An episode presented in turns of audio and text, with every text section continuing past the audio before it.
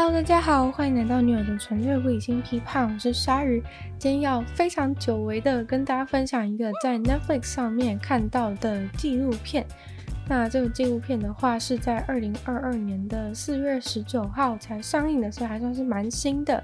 那它的名字叫做《White Hot: The Rise and Fall of Abercrombie and Fitch》，中文的话应该是白人时尚 Abercrombie and Fitch 的兴衰这样。那我真的是在很久都已经没有在 Netflix 上面找到自己真的喜欢的影片来看了，对，就已经有一点到想要退订 Netflix 的程度，对。然后现在我听说很多人都转移去那个 Disney Plus 那边，然后现在他还有跟台湾大哥大合作啊什么的，就是感觉好像蛮划算的。但是，就是 Disney Plus 里面的内容其实也不是那么符合我的喜好。虽然说我蛮喜欢 Discovery 跟 Animal Planet，但是，呃，除此之外的东西的话，我都觉得还好。像是呃 Marvel 系列，我也不是很喜欢。然后，嗯、反正我印象中我看过其他的东西，我都没有到真的很有兴趣。然后 Netflix 的话呢，最近也是一直让人失望。然后最近新闻也讲说，就是 Netflix 的那个订阅的用户其实掉了非常的多，然后什么他们未来营收成长并不乐观之类的。虽然说他们目前是拥有就是全世界最多用户的一个串流平台，但是未来还会不会是如此的话呢，就很说不定。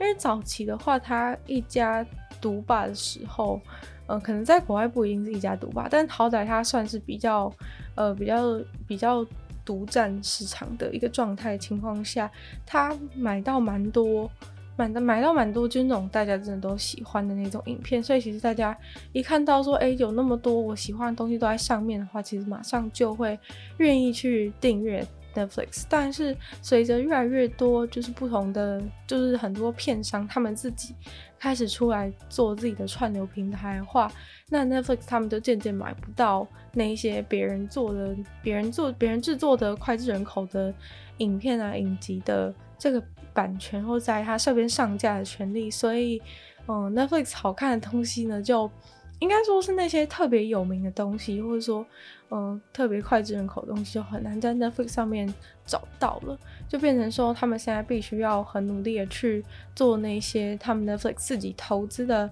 影片。那如果他们投资的影片成功的话，就是才会让就是 Netflix 的订阅用户再继续的增加，但是比较不。不，不然模式没有办法像以前那样，是从那个从一个本来就有名的影片来去吸引人，必须是他们自己 Netflix 的 Netflix 独创，必须要做出他们自己的一个品牌。那像韩剧的话，好像跟韩韩国偶像剧那些合作的话，还算是蛮成功的。但是其他的话，我就不太确定。像在台湾也有跟台湾的一些合作，像我最近有看到像那个炎亚纶在开餐厅那个，好像也是。对，有点不太确定。但是那个的话，好像就还蛮受欢迎的。虽然说我没有到觉得很特别有趣，但是我看到讨论度还算蛮高的，还真是因为只是因为有炎亚纶。好，没关系，这不是重点。那反正呢，我们就很久违的看到 Netflix 有这一部就是 Abercrombie and Fitch 的纪录片。那 Abercrombie and Fitch 应该听到的人多半都知道，它是一个非常知名的服饰品牌吧？那相信很多台湾人应该是从十年前开始发现这个 Abercrombie and Fitch 在台湾。开始有蛮多人在穿，或者说有认真的在做台湾的市场，这种感觉。对，那其实我也是看到这个它的标题写的这个 White Hot，然后白人时尚，我才知道说，哦，原来这个是这个衣服是给白人穿的这样的一种感觉。因为其实我觉得 Abercrombie & Fitch 在台湾就只是一个美国品牌而已，没有任何其他的。没有任何其他的意念，但是你看这一部这个纪录片的话，应该就会觉得还蛮有趣的，就是里面发生的这些事情。所以我今天就想说，我就直接跟大家讲，就是这个纪录片里面的一个内容，因为其实这个纪录片的时间还蛮长的，然后嗯，可能它中间很多都在反问，不知道大家会不会觉得就是跟我一样有趣这样，所以就大概跟大家讲一下里面发生什么事情吧。那总之，其实这个 Abercrombie & Fitch 它是一个它是一个很很古老、很久远的品牌。如果你看台湾他们官方的一个宣传方式的话，也会去说哦，他们是一个就是创立于什么很久以前的的一个一个品牌，就是都会讲说他们是。历史悠久啊，什么一八九二年就已经在纽约的曼哈顿创立啊，什么之类的。对，的确，它是一个，它是一个很久远的品牌了，没错。但是其实今天要讲的这个白人时尚的部分呢，其实是后来在经过换了经营者之后，才变成就是现在就是大家比如说美国人比较比较认为的 Abercrombie & Fitch 的一个刻板印象。那其实，在很久很久以前，他们刚创立的时候，是一个比较是一个比较 outdoor 的品牌，它是一个走一个户外路线，然后就是可能比较多会卖一些可能就是钓鱼穿的衣服啊，或是可能是打猎啊之类的这种比较呃有钱人的。兴趣的时的户外活动的时候才会穿的衣服。那其实很多美国历史上知名的人物都穿过 Abercrombie & Fitch 的衣服，像是可能大家比较认识的，像是罗斯福，罗斯福就穿过蛮多次 Abercrombie & Fitch 的衣服。但是当时的 Abercrombie & Fitch 跟现在其实差超多，就是现在的话主要是主打一个年轻人的年轻人的路线，然后当时的话就是比较是这种。比较是，呃，比较老一点的感觉，我觉得比较老一点，然后贵族感的感觉。那虽然说，我觉得在台湾也很明显看到比如说& Fitch 是走一个年轻人路线，但是就是原来就是这个这是这是满间店的 T 恤，竟然是一个属于比较上层阶级的年轻人在穿的衣服，是让我还蛮惊讶。虽然说我一直都知道他的那个衣服单价都还蛮高，但是。我不太知道，我不知道说就是原来 T 恤就是原来 T 恤是大家是那些白人的年轻人，或者说比较精英，然后比较比较有钱的一些小朋友在在穿的衣服。这件事情是我不知道的。那所以看了这一部之后就很有趣，因为其实它主要控诉的就是说，就这个纪录片其实主要控诉的就是说，在这个 Abercrombie & Fitch 它换了经营者之后，然后它的它的这个。它的行销方式啊，就是走一个非常呃非常非常呃辣的路线。然后这个辣的意思呢，就是说它是那种走一个比较那种性感的感觉，然后很酷的感觉。就是他们 Abercrombie & Fitch 非常的公司，就是后来他们换了经营之后，他们的核心价值就是酷这个字。就是酷，没错，就是酷。是，他就是觉得说，反正不管卖什么东西，只要够酷的话呢，就可以。然后，然后如果一个东西就是每一个图案只要印第二次的话就不酷。所以每个东西呢，都要每一次新的 T 恤都一定要有一个完全不一样的新的图案。对，反正就是一个以酷为为重要为核心的的一个品牌概念。那以酷为核心，到底是要怎么样做呢？我觉得我在这边就是用一个跟纪录片比较不一样的切入方式，因为纪录片的话，其实都已经假设，就是所有的美国人其实都已经非常理解，或者说他们早就已经在路上看过那些 Abercrombie & Fitch 的店面，然后或者是早就已经被这个品牌洗脑很久，所以他们马上就是可以进入状况，然后进入一个揭露的环节。但是我觉得我看的时候，其实是我原本根本不知道这些东西是这样，所以我就想说。就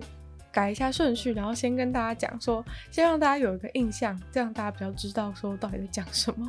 那反正这个 Abercrombie & Fitch 他们他们的他们的酷点呢，就是是非常夸张，是的一件事，最大一件事情就是他们就是只请那些长得非常好看的模特儿，就是不管男生或女生，就是一定要长得非常好看才一定要。来当才能来当他们的店员，这样就是他们的所有出现的 model 或者是在店里面出现的每一个店员，其实都是他们展现品牌形象的一部分。所以呢，就是为了让就是整个店都感觉很酷，所以呢，所有的店员都必须要是学校里那种受欢迎的长相，都是一定是长得漂亮的女生跟男生才能到那家店里面去工作，然后店里面布置的样子呢也是非常的诡异，就是 他们觉得那样很酷，我是觉得个人觉得非常诡异，就是好像里面的灯都会调得非常非常的暗，然后就是很像很像夜店或是舞厅那种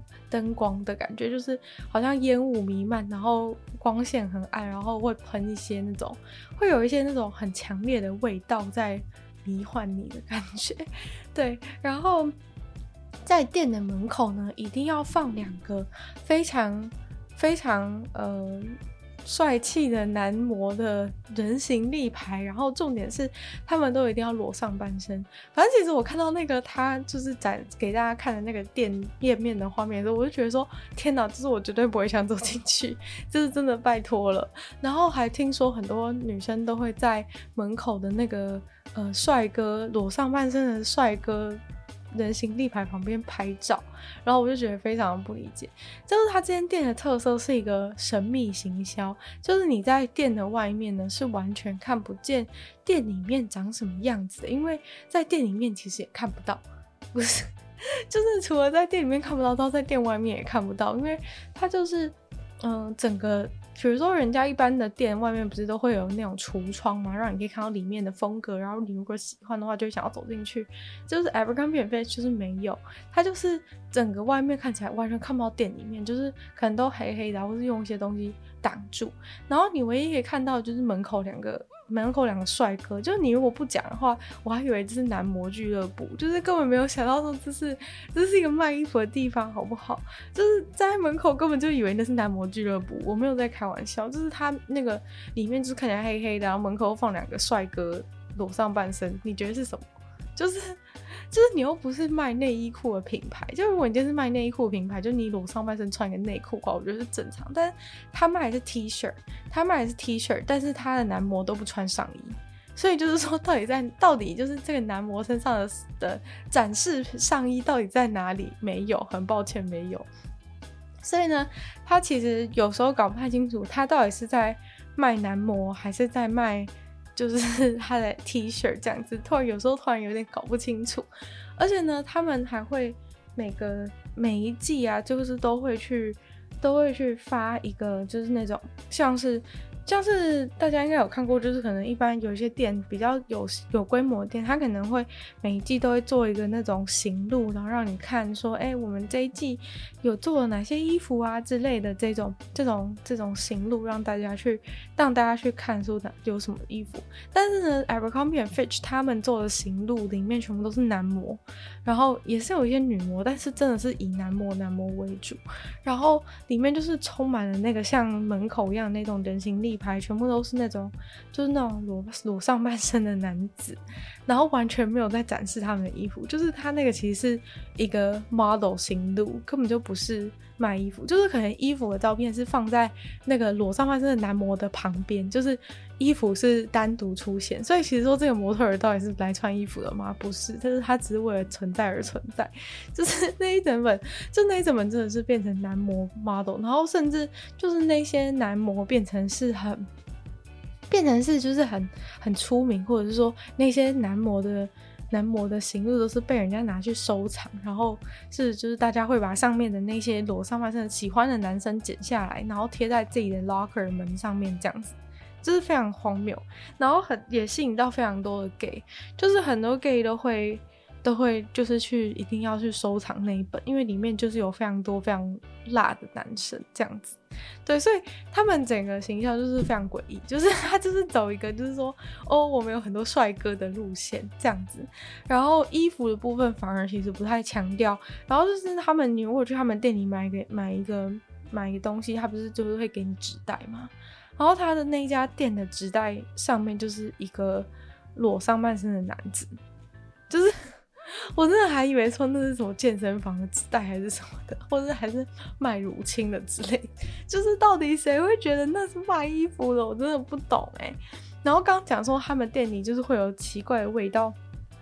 那个奇怪味道是他们出的一款古龙水，然后他们还会要求说，哎、叫店员去，就是店员一定要喷在身上，然后没事呢，就是拿那古龙水在那个店里面狂喷，这样子当成是那种风倍清还是什么 除菌喷雾，还是像现在喷酒精一样，就是在那个店里面狂喷，然后让整间店呢随时都一定要维持在这个很古龙水的一个，就是他们发明的这个古龙水味道。那其实有。对于有一些容易偏头痛的人而言，就是你基本上只要进去那个店里面超过三分钟，你就已经开始觉得，你就会开始觉得头非常的晕，因为那味道实在是太浓烈，然后太刺鼻了，所以。就是很多人，就是很多有偏头痛状况的人都反映说，进去那个店里面不到三分钟就必须出来，因为就是实在是太不舒服。就所以其实好像整个环境就真的像是夜店一样，就是除了就是烟雾啊，然后灯光非常的暗，然后音乐放的爆大声，就是我都很怀疑说，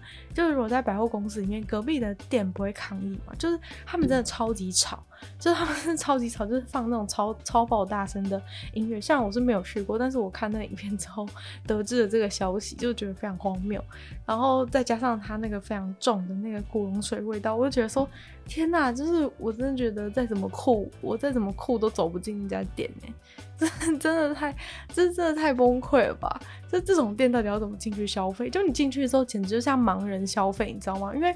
第一点，你看不到那个衣服长什么样子，然后第二点，你就是因为那个味道太浓烈，所以你没有办法在里面待太久。那等于说，如果你真想消费的话，你就进去一定要拿衣服就结账，然后就出来。所以 到底是到底在干嘛？就是我们是在赶时间吗？然后还有一个更厉害的事情是，就是刚刚有提到说他们那个店员都长得非常好看的事情，就是他据说那就是 Abercrombie & Fitch 的店员是没有做店员的功效，就是除了他们。结账非常的缓慢之外呢，就是你在店里如果有任何问题的话呢，他们都完全不会帮你解答，因为他们这些店员呢其实是半个 model，就他们是为了存在在那里给你看而存在，不是来协助你消费。那你今天如果说，哎、可以帮我找一下那个什么尺寸的话呢，就他可能还会就对你觉得很傻眼，就是还会觉得说问屁问啊那种感觉。我是说真的，就是甚至就是美国有那个喜剧节目啊，就是专门在专门。在嘲笑就是 Abercrombie & Fitch 里面的店员，就是在演他们里面的店员，就是在有客人来的时候问他问题，然后他就摆一副不屑的样子跟你讲说，就是那种不会自己找之类的，然后好像打扰到打扰到他站在那边就是摆 pose 的感觉，反正就就是各种非常各种非常曲折离奇的事情都会发生在这个 Abercrombie & Fitch 的店里面，然后收银员结账也是出奇的慢，因为他们根本不在乎说这个店员呢到底会不会。做收银的工作，其实如果大家有在零售业打工过的话，应该都会知道说，收银的这个人通常是比较机灵的才会被派去收银。但是呢，这个，但是这个就是 Abercrombie & Fitch 他们完全没有这回事，应该是。就是长得最好看的人去，因为长得最好看的时候，哎，付钱的时候觉得心里特别舒坦。他们的逻辑是这样子，所以说呢，整间店里面呢，就是要长得好看就是最重要的事情。然后店员最主要的工作不是服务你，而是拿着那个他们的古龙水在整间店里面到处喷，就是这才是最重要的。我不知道大家听到这边有什么感想，但是我个人听到这边已经觉得就是丢脸到，觉得说我绝对绝对不可以在身上穿这衣服，因为实在是太丢脸。就是光是他店里面这些事情，我就觉得超对我来说超级丢脸。应该说可能是因为跟我的跟我的喜好非常的不符合吧，就是就是觉得我不知道哎、而且我真的非常讨厌，就是非常讨厌就是裸男行销这件事情。就是我不知道为什么，我真的蛮不喜欢，蛮不喜欢那种很刻意在、很刻意在、很刻意在卖弄身体这件事情。因为我就觉得说，我是在买个衣服的，就是我又不是来男模俱乐部。就今天如果是男模俱乐部的话，我就觉得他做的非常的好，甚至是非常的。让我惊艳，就是觉得说他真的做了一个非常成功的形象。但今天他不是男模俱乐部，但是呢就要这样做。但我觉得更令我惊讶的事情是，就是非常多的美国年轻人都觉得这是一个非常酷，然后非常值令人向往的事情。不过这当然是过去了，现在时代已经不一样。这就是为什么这部片叫做叫做 evercombin & Fish 的兴衰，就是因为它已经衰落了。对，就是因为已经衰落了。那其实呢，这个他们大红的时期，就是主要是其实是在比较早期，可能是已经要拉回到一九九零年代左右，就是那个时候才是真的他们大红的一个时代。那其实他们会有这部片的原因，是因为就是这个品牌它遭受了非常多的争议，然后导致说就是这么久以来，就是大家还是在一直在讨论他们所制造出来的争议，然后希望他们必须要为他他们造成的一个伤害付出一些付出一些努力跟代价，这样子的感觉。那其实简单来说呢，他们有什么争议？很明显的嘛，就是刚刚讲的，就是他他就是一直在，他就是这个雇佣店员啊，然后雇佣店员就是都只雇佣长得好看的人，这件事情其实就算是某种程度的长相歧视吧，非常诡异。就这个大家应该可以。很容易的理解，然后再来就是后来就很多人开始发现说，其实你去这个 Abercrombie & Fitch 的店里面呢，你就会觉得说，好像怎么好像店员都是白人呐、啊，就是可能。一般来说啊，一个店里面的种族分布呢，通常会跟该地区的该地区的种族人口比例应该是类似的才对。例如说，假如说这个地方真的全部都是白人的话，那店员都是白人也是正常的。但是假如说这个地方其实是呃有很多种族都都很多的状况下，但是结果在 Abercrombie & Fitch 店里面呢，却只有白人的话，那其实就是一件。有点怪怪的事情，人家就有点怀疑说，哎，你是不是都只雇佣白人或者怎么样？那后来呢，其实就是有一些有色人种，他们就是去，不管是黑人啊，或是亚洲人啊，就是他们就是去。去控诉 Abercrombie & Fitch 说，他们其实算是当时成功有成功有被录取了，因为其实大部分的有色人种是根本从第一天面试就没有上。那有一些人可能他们是黑人或是亚洲人，但是他们可能也长得蛮漂亮的，或者是就是对，就是可能经理觉得他们也是蛮辣的，所以就把他选进来。但是结果选进来之后呢，他们就会遭受到，就是这个店的可能店长就会遭受到上面区域经理的一个压力，然后他可能就会告诉他说：“哎，你们店里怎么有个怎么有个黑人，然后不是很辣这样子的感觉，就是说哦，黑人好像不酷哦，就是不要排他的班这种感觉。”然后所以呢，就是那一些可能被店长录取、意外录取的这些有色人种，他们就。就是可能虽然录取，但是他们完全排不到班，或者说从某一天开始他们就排不到班。那原因其实就是因为排，就是店长被区经理就是施压说不可以再给他排班这样子，因为就是这个店员他不符合我们 Abercrombie & Fitch 的一个形象这种感觉。然后所以这些有色人种他们可能被。录用，但是后来他们就渐渐没工作，那他们就产生不满。其实他们那时候要要找人来去控诉 Abercrombie & Fitch 种族歧视的时候，其实发生了一个困难，就是他们根本找不到几个有曾经在 Abercrombie & Fitch 工作的有色人种，因为你必须要真的有在那边工作，你才可以去控诉说，哎，这个店他他就是对我种族歧视，然后不让我去不让我排班，然后或者说对我做哪一些哪一些有种族歧视的行为这样，但是真的很困难，因为基本上根本就不太有什么有什么人真的被录取。那就是有几位，就是有被有成功被录取，但是后来被冷落，后来被就是冷冻的一些店员呢，后来就是有有去控诉，然后在这个这个纪录片当中，他们也有接受访问这样子。那反正就是他们有提到一些状况，就是说可能就是因为他是可能因为他是黑人，然后那个店长就跟他说：“哎，你好像很你好像很擅长擦窗户、擦玻璃也，不然你去擦玻璃好了。”这样子就是。嗯，就有点怪怪的啦。然后可能另外一位亚洲人状况是，就是他说他他工作的那一家 Abercrombie & Fitch 那边，其实就是位于一个那里几乎都是都是亚洲人的一个地方。那就是说，那边的种族组成其实全部都是亚洲人，然后可是当他要雇佣店员的时候呢，他却说，就是店店长却被压迫说，呃，不能雇佣那么多亚洲人。那其实就是不要讲说种族歧视什么的问题，其实对店长而言就已经是一个非常不合理的要求，因为就这附近，这这附近满山满谷都是亚洲人，然后你要我去哪里？你要我去哪里找那么多白人的店员？就这其实是。超级 超级荒谬，就是那个地方都已经都是亚洲人，他还要去人家去就是大海去哪里捞一个捞一个白人来做 Abercrombie Fitch 的店员，就是超就是超诡异的。然后反正呢，就是这个这个女生就是她就觉得很她就觉得很奇怪，为什么有一天就跟她讲说叫她不要来了？那其实就是因为店长就是被讲说，嗯、被区经区区域的经理。吃鸭说：“哎、就是你有看到，就是区域经理直接跟店长说：‘哎、你有看到墙壁上这个 model 的照片吗？’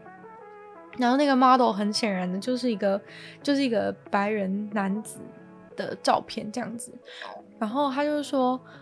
他就说：‘哎、你有看到这个照片的人长什么样子吗？’然后店长就说：‘呃，有啊。’然后，呃，他就，然后那区区域经理就跟他讲说：‘那你看你们店员长什么样子？就是你们店员就是。’就是都不是白人这样子，然后所以就就是用这种方式告，就是跟他传达说，你不可以再雇佣那么多的亚洲人的店员这样。所以其实他们对种族是有非常严格的要求，就是严格到就是甚至连有被录取的人都非常的少。那反正这就是他们一个蛮主要的一个争议。然后再来的话呢，其实应该就是对于就是对于这种对于这种 cool kids 的一个。的一个刻板印象吧，因为就是说，很像，嗯、他们就是他们，他们这个新的品牌形象建立的时候呢，他们就是想要建立给那种就是有排他性的，就是他们就想要建立一个有排他性的品牌，就是很像说，只有酷的人才会穿我们家的衣服这种感觉，然后呢，又要是价格 T 恤价格又是很贵，然后所以。锁定的也都是比较比较有钱人的小孩，然后纨绔子弟那种感觉，对，然后又要长得漂亮，对，就是又要长得漂亮或是帅气，反正他们是一个非常严格的、非常严格的一家店，就是你一定要符合这一些。就是设定一定要符合这些，就是设定的的条件，你好像才能够在这间店当个店员或怎么样。就是大家会觉得很荒谬的点，是因为真的只是一个店员而已，真的只是一个店员。你要想看，就是说全美国的这个 Abercrombie & Fitch 的门市是有多少，然后你只是请一个时薪最低时薪的工读生，然后你要他长得像 model 一样漂亮，但是呢，你会觉得很一件很奇怪的事情，就是那这样他们怎么请得到？对，你会想到这个问题。你要请到那么漂亮的人，不是那么容易。你为什么请得到？就其实请得到的原因，就是因为他们制造出了这种信仰，真的让这一些长得漂亮的人，还有就是长得帅气的人，他们真的觉得自己有一种就是相信了这个品牌理念，然后让自己觉得说，只要穿上这个衣服，自己就有一种 privilege 的感觉，所以他们就，所以他们就会就是很自愿的，就是即使明明这些年轻人他们家里也是。很有钱的，然后也是就是根本不需要来当工读生，但是他们却就是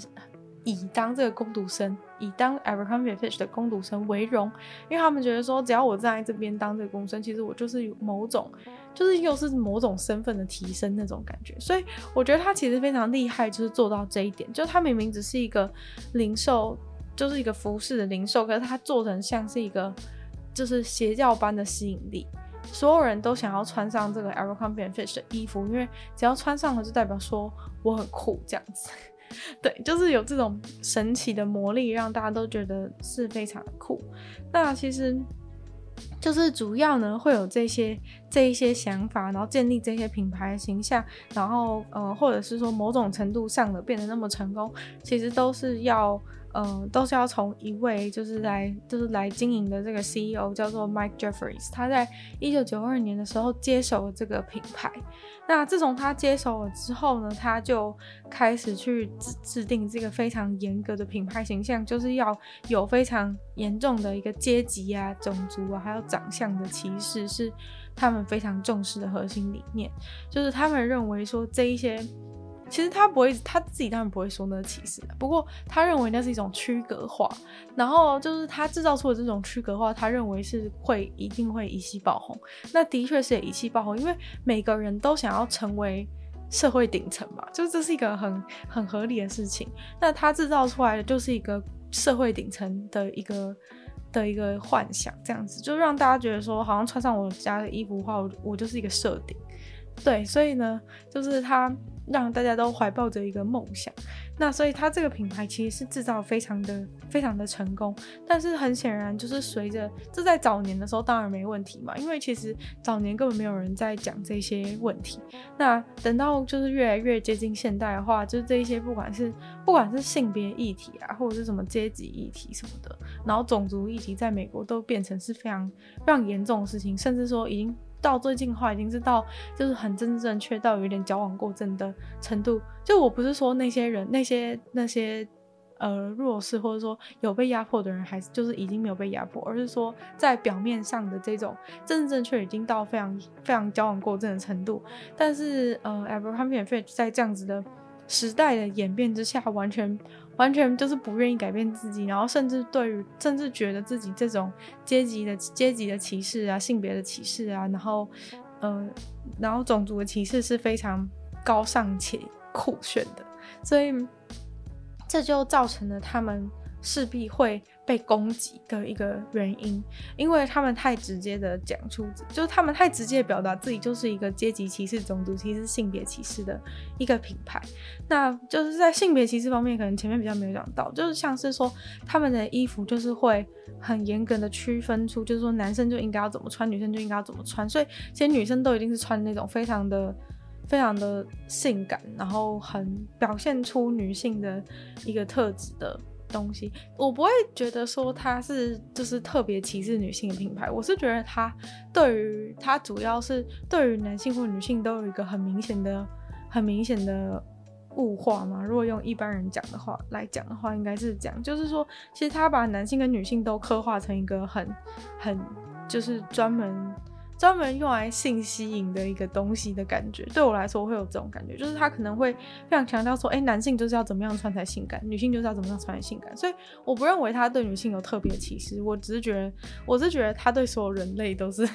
他对人，他所他对所有人类都是一样的，一样的一个严，一样严格这样。然后反正总之这一部戏呢，它后面就是在它后半部就是在非常，就是前半部它算是强，像刚像我刚刚讲的那样子，就是告诉大家说他是怎么样的成功。那后半部的话，他就是他就是开始抨击他所，就是他的所作所为，就是尤其是他这个 CEO Mike Jeffries 他做的，他做的一些事，然后在公司立定的一些一些标准什么的。因为其实那个 Mike Jeffries 也是蛮猛的，他个人应该是一个非常疯狂的一个控制狂，然后完美主义，就是他对于就是甚至说，甚至说就是店员在店员在店里面要穿什么衣服，或者说我们要如何选择，我们要如何选择店员，如何选择这些长。得好看的店员，这些事情在公司内部都是有一个非常明确的一个那种那种员工手册的感觉，里面会讲说，哎、你应该要穿怎么样，然后或者说什么样的发型是 OK，什么样发型是不 OK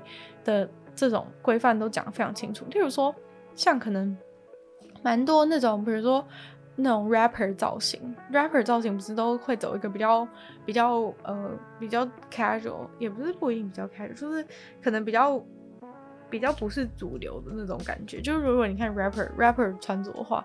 然后或者说他们的发型，可能很多 rapper 都会留长头发，或是很多有一些黑人 rapper 可能会绑辫子什么的。他就直接放两个图说，就是 A 图是一个短头发然后油头的一个白人男生，然后 B 图是一个黑人，然后就是绑辫子长头发的男生，然后他就会在这边打一个，在那个白人那边打一个圈，然后在黑人那边打一个叉，说我们要请的就是这种。我们要请的就是这种白人。其实我是觉得他直白的蛮可爱的，就虽然说他整体就是说很明显，他是在做一个非常严重的歧视行为，但是我个人认为呢，就是其实他这样子直接的讲出来，就是也算是对自己诚实啊，就是也算是对自己诚实。我自己我自己是这样觉得，因为其实歧视在我们社会当中永远不会消失，然后只是变得。只是变得越来越隐晦的感觉，不知道大家有没有发现这一点？虽然说，呃，就是的确就是在这些年的变化当中呢，就是这些可能不管是同性恋啊，或者是女性啊，或者是比如说黑人啊、亚洲人啊，这些人的权利都有在呃渐渐的被重视的情况下，但是呢，我是觉得就是不管怎么世界怎么改变，就是这种就是对于。就是这种歧视啊，然后对于跟自己不一样的人的一种排斥感是永远不会从这个世界上消失，然后阶级更是不可能会消失，因为就是怎么讲，就人类不管怎么样都是处在一个竞争的状态。其实就算你多么努力的，例如说去搞那些什么繁星啊，或者去搞那些有的没有的多元入学什么的，最后其实。就是不管怎么样，这个阶级的东西就是消除不了，因为这个世界上，如果你不共产的话，这个世界上就是会有一些人得到比较多资源，有些人得到比较少资源，所以其实这些状况是永远不会、永远不会消失，只是他们会以其他种的形式去出现这样。然后像我个人就个人特别看的这一部纪录片，特别想要跟大家提的一点就是，我觉得在现在社会就是变得非常，就比如说在讲话上，大家都变得非常的。非常的政治正确，就是可能就不会去，绝对不会去讲那些，嗯，可能会有会有歧视到别人的一些言论。但是我不知道大家有没有感受到，就是有的时候你会觉得，就是这个社会变得越来越恶心跟伪善这件事情，就是有的时候你明明就是觉得你明明就不是，就很多人可能他明明就不是那样觉得，或者他心里明明就是歧视的感觉，就是或者是我我不知道有点难解释，但是。就是他们表面上就是会讲那些很冠冕堂皇的那些就是话，或者说讲非常正正确的话的时候，就会让你觉得非常恶心。就是啊、我不知道怎么讲哎、就是现在就是变成是一个那些明明歧视的人，他们不会真的去歧视，而是他们会用一种更好的方式去包装，然后去欺骗社会大众。这件事情是让我觉得更不能接受。就是这一部《Abercrombie & Fitch》里面，他们。后面后半段几乎全部就是他们找一大的人，然后一直来，一直来就是抨击说 Abercrombie & Fitch 对这个社会造成了多大的危害，就是说他们制造的这种阶级的歧视、种族的歧视、性别歧视对这个社会造成多大的影响。然后后来就是有很多法律诉讼在进行，就是说这些人都去告这家公司，然后然后就是说这家公司就是害了这害了就是害了就是说害大家都在歧视什么的。然后很像就是说，哎，怎么你一个你一个品牌，就是你的社会责任不应该是这样？然后怎么可以怎么可以做这种事？这种感觉，就我觉得的确就是，比如说哦，就是一些他们真的有做一些歧视行为的事情，当然是可能不对，没错。但是我觉得就是整部戏里面的后半段让我觉得很像大家把这一个把这些。把这些就是歧视的责任全部怪罪到 Abercrombie & Fitch 跟他的 CEO Mike Jeffries 身上的感觉，就我会觉得说，这些阶级跟歧视跟性别其实并不是 Abercrombie & Fitch 这一家公司创造的。虽然说他们的确是有点像是巩固了这个文化，就是说让大家越来越根深蒂固这种感觉，但是我觉得你要全盘的去说这些事情都是他造成的，就是有一点有一点过于严重。就是这些东西其实是这个世界上本来就出现，然后另外有一些人讲说，就是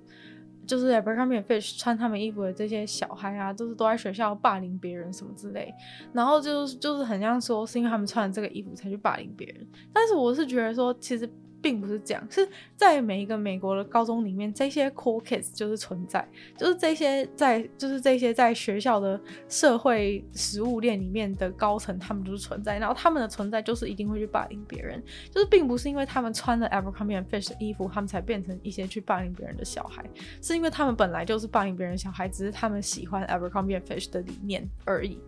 这样的感觉，所以其实就是我觉得。他的确是加重，没错，但这些问题并不是他们创造的，对。然后还有一个重点就是，我觉得，呃，像是 Mike Jeffries 这种会直接把这种歧视言论说出来的人，在这个时代已经不已经不多了。就是到他到最后一刻，他到最后一刻，他都还是直接把那些歧视言论说出来。例如说，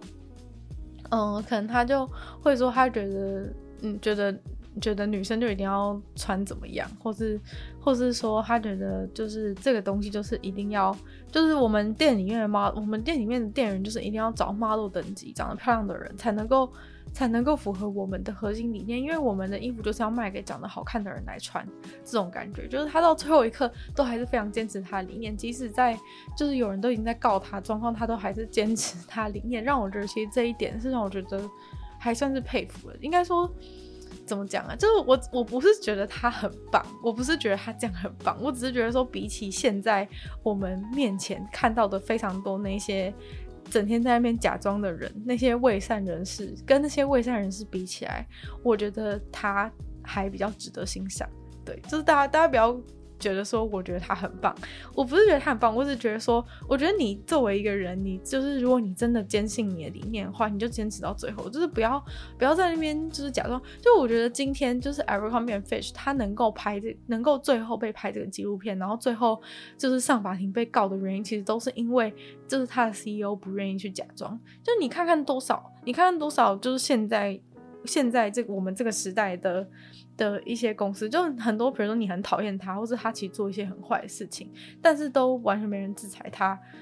的状况，其实就是因为这个社会就是正在演进，然后伪善的人变得越来越多，就是大家越来越喜欢去假装这些，假装自己是。政治正确什么的，然后所以最后呢，其实他们都完全得不到制裁。就你们看到，就是这个 Mike Jeffries 他们这个 a b e r c o m b i e f 这家公司，其实最后是已经最后是得到了很大的制裁，然后他们也衰落了。但是他们衰落的原因是因为他们太诚实。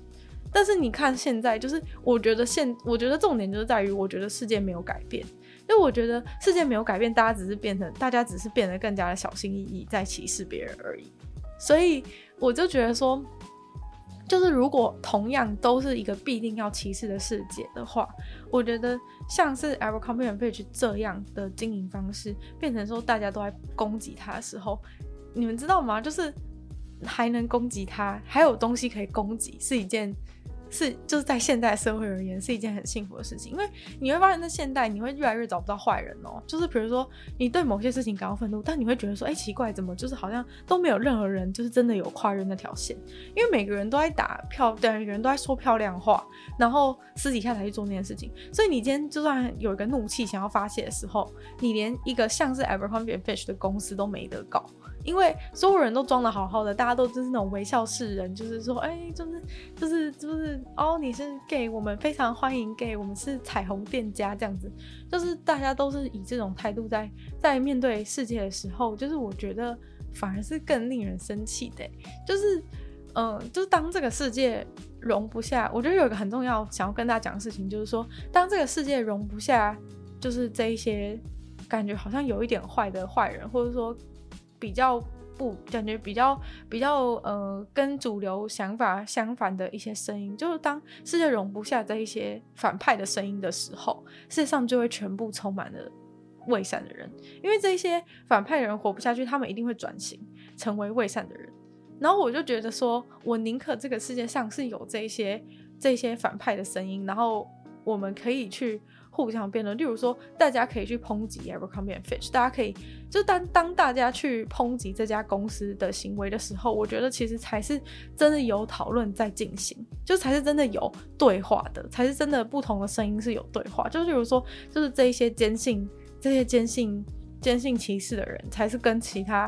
嗯，想要讲求平等的人是有对话，但是当所有人都变成伪善的人的时候，大家都在讲一样的话，大家都在说，嗯，对，就是彩虹很棒，然后，然后就是我们都要，就是种族都要平等，然后每一家店就是随时都一定要有一个黑人、一个白人、一个亚洲人、一个什么人这样子在在店里面固店这样子的状况，就是现在已经完全变成这种时候，说大家都只在做一个表面功夫，然后反而我觉得歧视的状况是。没有没有根根本没有改善，或者是更加的严重，就是大家变得太擅长，太擅长就是专门在做这些，专门在做这些表演，就是很像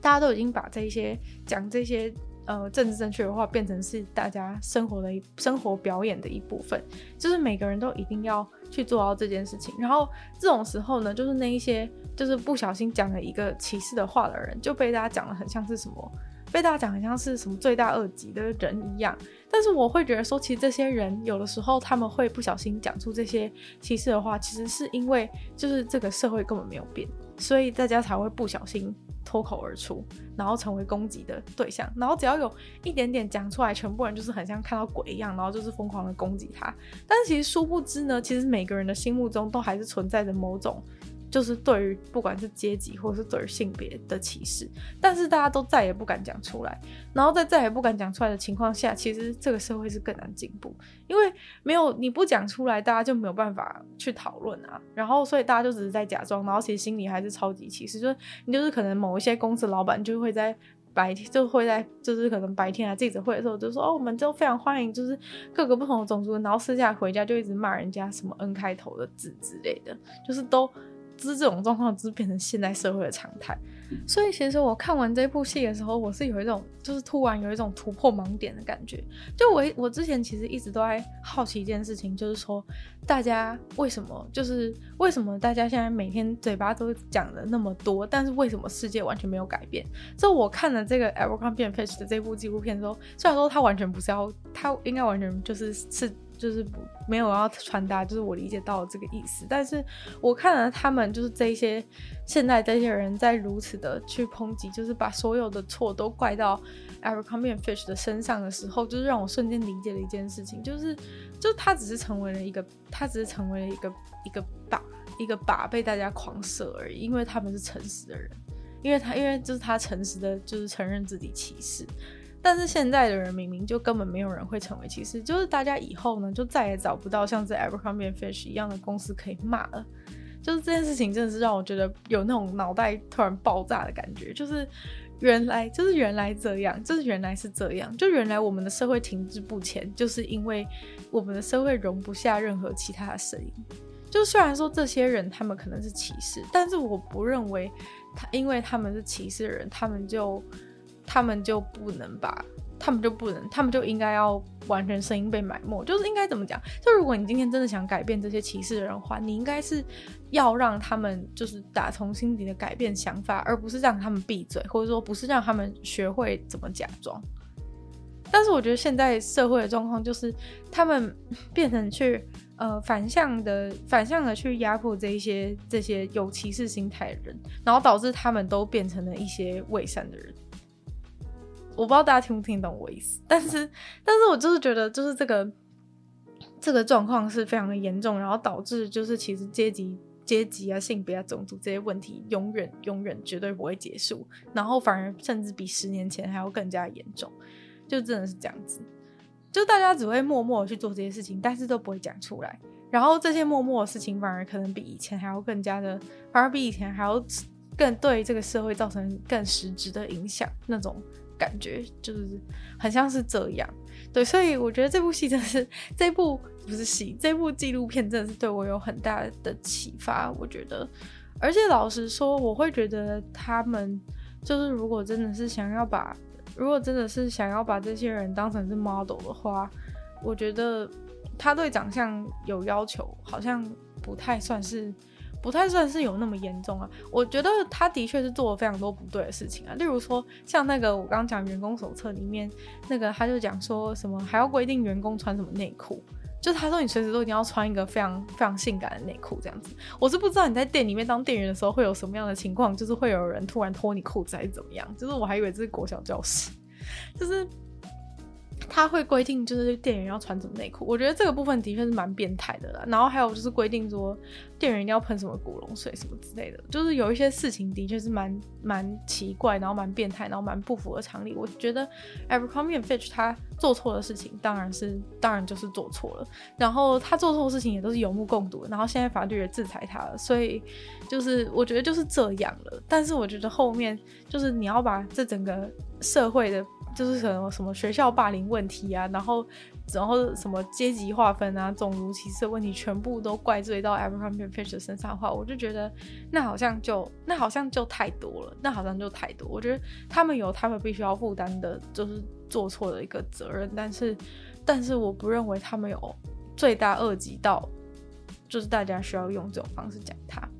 对，大概是这样。不过我觉得必须要讲的一件事情就是说，就是其实这个 Mike Jeffries 这个人他是真的有问题，他是真的有问题。他他就是好像他跟另外一位就是最最早期收购 Abercrombie & Fitch 的公司的那一位呃一个老人，就是他们好像就是他们不是都会找一些很很帅气的男性 model 嘛，然后就好像他们其实都性骚扰这些男性 model，就是他们会叫他们过来，然后什么进去一个小帐篷里面，然后就是会会摸他的。那些摸他的胸膛，然后肌肉之类的，就是然后讲一些就是有一点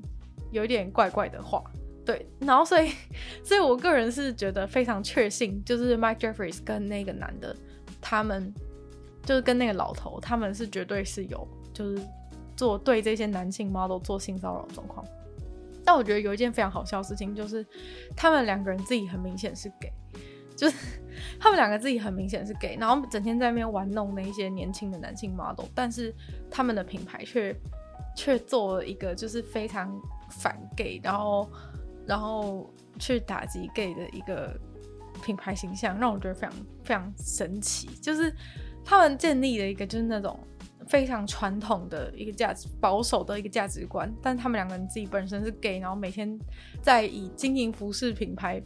知名在性骚扰那些那些男生，就他们是会打电话给那些男生，然后叫他们去他家，这是不是怪怪的？我觉得这部分才真的超严重吧，但是好像就没有，好像就没有很深入的在讨论这件事情，因为可能因为证据不足之类的，最后就就就不了了之了。那就希望大家喜欢今天的一个主题。如果大家有任何想要讨论的，今天感觉讲的比较那个比较多一点。如果大家想要怎么讨论的话，就非常欢迎在就是任何管道联络，然后就是可以跟我讨论或是留言之类的。那今天的节目的话呢，就差不多到这边结束了。再次感谢订阅赞助的会员：那牡丹、Ellie、虽然秋生、CZZ、毛毛、KUN、Jason 还有 James。那其他有意愿继续支持下雨创作的朋友呢，都非常欢迎在下方 Patreon 链接可以找到有不同会员等级还有不同的福利给大家参考。好那也可以，就是在播 podcast 帮我留星星，写下评论。